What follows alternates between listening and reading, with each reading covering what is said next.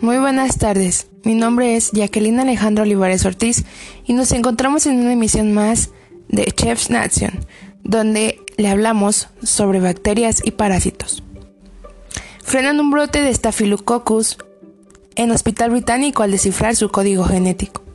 Un equipo de médicos en Reino Unido logró frenar un brote de una infección causada por la bacteria Staphylococcus aureus, muy común en los hospitales, descifrando su código genético después de hallar estafilococcus en 12 bebés en un hospital británico.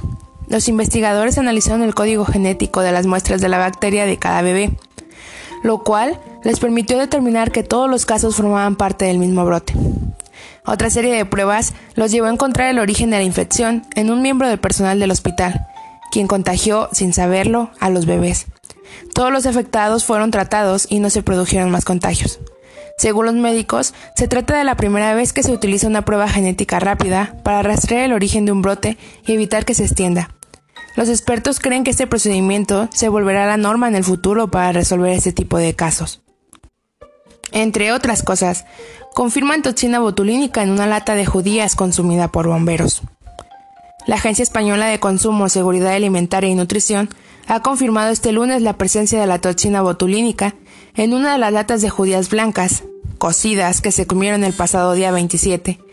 Dos bomberos de Palafreu, Girona, hospitalizados por un brote de botulismo. Según ha informado esta agencia en su web, estaba presente en una de las latas de conserva. Tras conocerse estos dos casos, el pasado día 30 de junio, la Agencia de Salud Pública de Cataluña ordenó retirar de la venta, por precaución, varios lotes de judías blancas cocidas.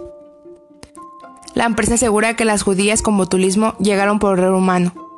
Un error humano pudo introducir en el canal de venta de forma accidental una partida de botes de cristal de alubias blancas cocidas que estaba aislada y en la que se ha confirmado hoy la presencia de toxina botulínica, según la empresa productora de judías.